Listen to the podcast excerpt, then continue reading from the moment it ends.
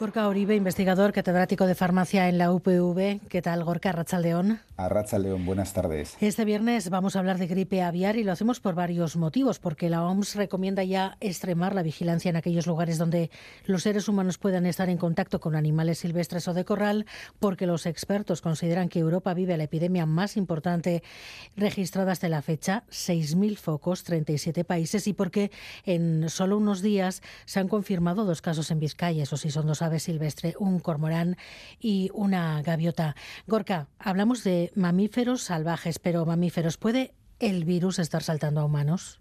Bueno, la, experiencia que se tiene con, este virus, con el H5N1, el, el responsable de la, de la gripe aviar, es en general que en estos últimos 25 años, desde que es detectado, pues no ha habido demasiados sustos, no, no ha habido grandes sustos.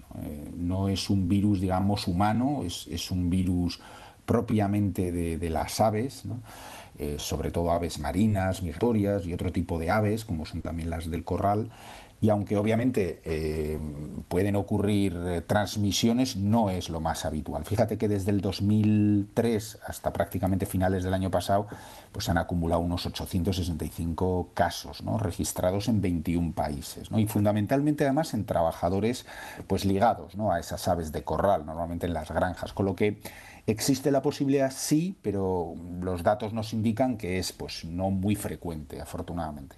¿Y son eh, contagios graves?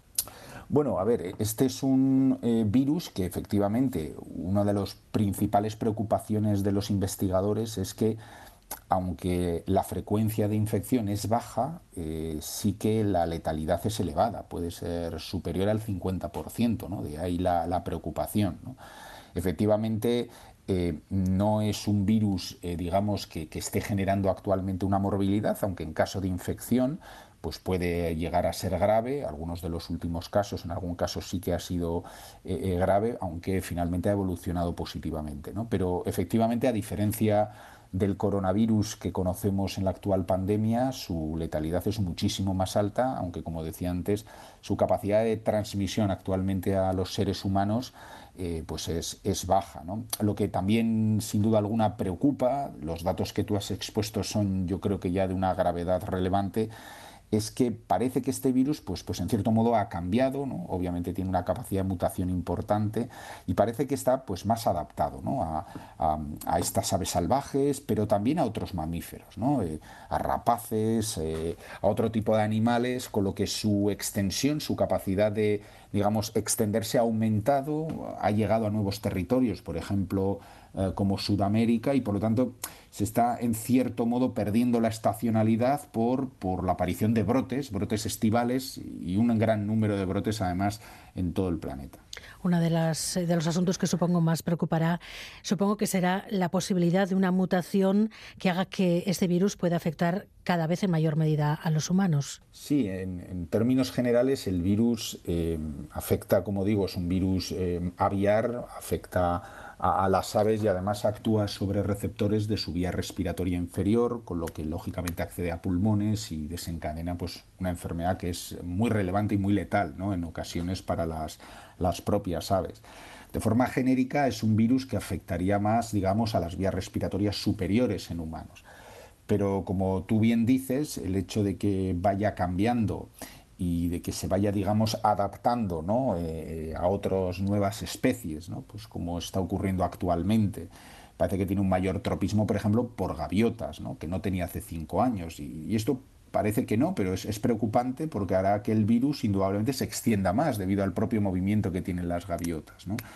El hecho también de que sea capaz de eh, infectar realmente mamíferos, pues eh, también preocupa, incluso porque puede haber transmisión entre los propios mamíferos. El, hecho de la granja, por ejemplo, donde se produjo a finales del año pasado en una granja coruñesa una, infección masiva que, supuso el sacrificio de más de 50.000 bisones o, más recientemente en otros lugares como ha sido pues, pues la muerte de 700 focas en el Mar Caspio o en Perú también donde eh, ha habido un suceso que también ha supuesto la muerte de, más de 500 leones marinos. ¿no? Es difícil pensar que todo ha sido a través de ese contagio ave-mamífero. ¿no? El, hecho de que mueran una gran cantidad de mamíferos puede indicar que se está produciendo también esa transmisión entre estos animales. ¿no? Y esto va acercando, digamos, más el riesgo eh, a los seres humanos, ¿no? lo cual no quiere decir que en este momento, digamos, el riesgo sea alto, digamos que todo lo contrario, de hecho, la mayor parte de expertos, virólogos y virólogas consultados, pues eh, hablan de que el riesgo sigue siendo bajo y el propio director general de la OMS, pues también, ¿no? Ha valorado como bajo el riesgo a, a humanos, entre otras cosas, porque como te decía al principio, los contagios son raros, son raros e infrecuentes, pero también dice que hay que prepararse, que hay que estar atentos y que debemos prepararnos por si el status quo, la situación actual, cambia en algún momento.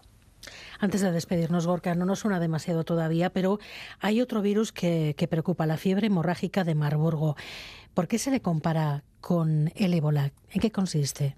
Bueno, eh, la, fiebre hemorrágica, digamos que eh, bueno, también no es tan frecuente, ¿no? Indudablemente tiene unas connotaciones, digamos, eh, similares al, virus del ébola, entre otras cosas porque está causada por un virus, es ese virus de Marburgo, y desde luego también comparte con él ser una enfermedad grave y hemorrágica, ¿no?